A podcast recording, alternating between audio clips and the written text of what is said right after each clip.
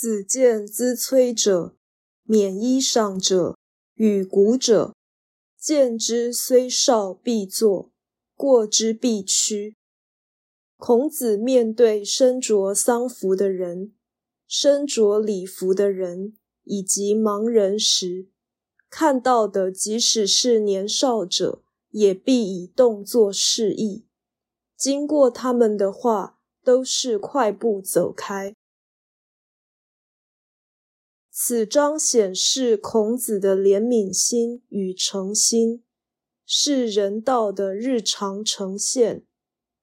资摧者是有丧，古者是有残，免衣裳者是有事。有丧与有残都是生命的痛苦，而有事常为人生的大事，例如祭祀、婚嫁、朝圣。所以圣人见此必有回应。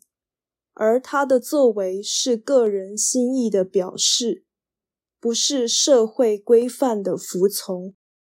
于此虽少必做，是因为这件事可怜可敬，不涉及年纪问题。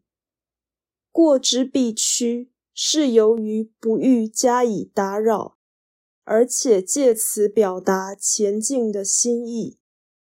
值得注意的是，盲人既然已经失去视觉，对古者以行动示意未必有效。圣人所以必作必趋，是出于本心，并没有交际的态度。这是长久醒思天人之际的自然表现。